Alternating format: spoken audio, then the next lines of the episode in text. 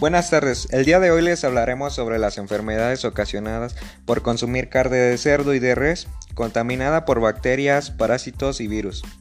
Nuestro equipo está conformado por Diana Magaña, Andrea Aguilar, Daniela Gutiérrez, Brian Rodríguez y Stephanie Yepes. En la carne de res se pueden encontrar diversos tipos de microorganismos que provocan enfermedades. Algunos de ellos son E. coli 0157H7 este patógeno transmitido por los alimentos causa diarrea con sangre, gastroenteritis y ocasionalmente insuficiencia renal.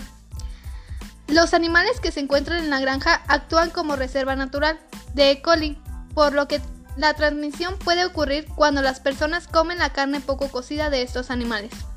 Los niños y los ancianos son más propensos de sufrir una intoxicación grave y un mayor riesgo de morir al consumir estos alimentos. Este patógeno habita en el tracto intestinal de los animales de granja. Un serotipo específico de la vaca es Salmonella duplin.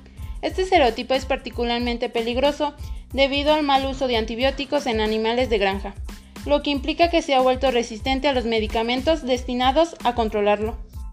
Shigella. Los niños pequeños tienen más probabilidades de contraer esta enfermedad y pueden sufrir convulsiones y diarrea. Las personas con un sistema inmunitario debilitado están particularmente en riesgo. En el caso más grave puede ser fatal cuando se propaga el torrente sanguíneo.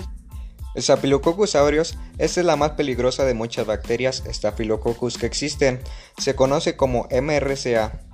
En las vacas lecheras causa mastitis, una infección de la ubre muy dolorosa. Listeria monocitógenes.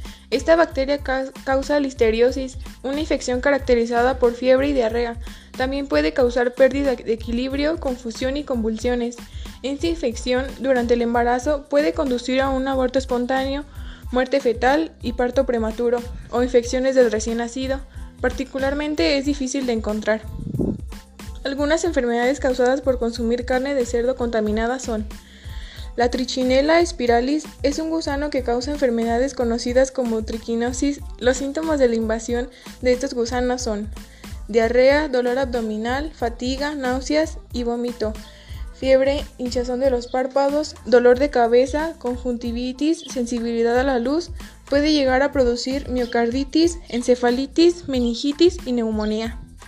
Cisticercosis es una infección parasitaria de los tejidos causada por los quistes larvarios de la tenia porcina. Estos quistes infectan el cerebro, los músculos y otros tejidos. Son una de las principales causas de la epilepsia en los adultos. Una persona puede extraer cisticercosis al ingerir los huevos excretados por alguien que tiene tenia intestinal. No se contrae por comer carne de cerdo mal cocida. Cisticercosis en los músculos.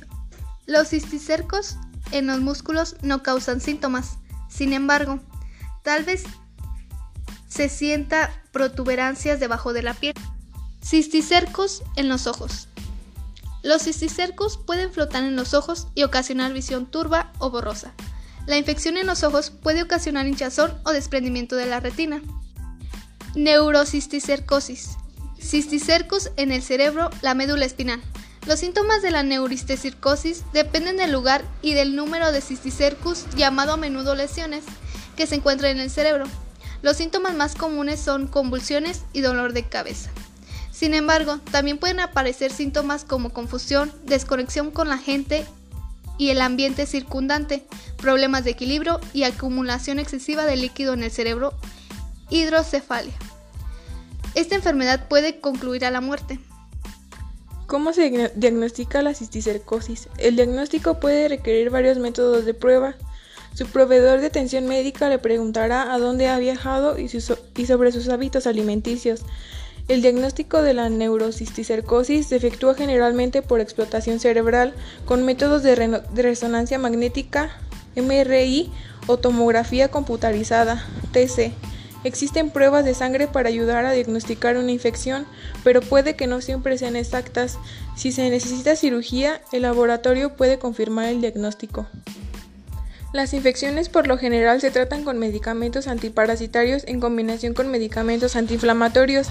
A veces se necesitará cirugía para extraer los cisticercos de ciertos lugares, cuando los pacientes no reaccionan al tratamiento con medicamentos o para reducir el endema cerebral hinchazón. No todos los casos de cisticercosis son tratados. Por nuestra parte sería todo. Muchas gracias.